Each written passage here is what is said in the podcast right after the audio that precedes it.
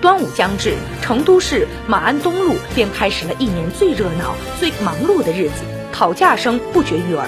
上世纪八十年代，四个婆婆在这里卖粽子，带火了这条街。现如今，商户已经达到了三百家左右，各个姓氏的婆婆已经成为了各家店的招牌。蛋黄鲜肉、豆沙蜜枣、腊肉香肠，粽子口味甚至多达十几种。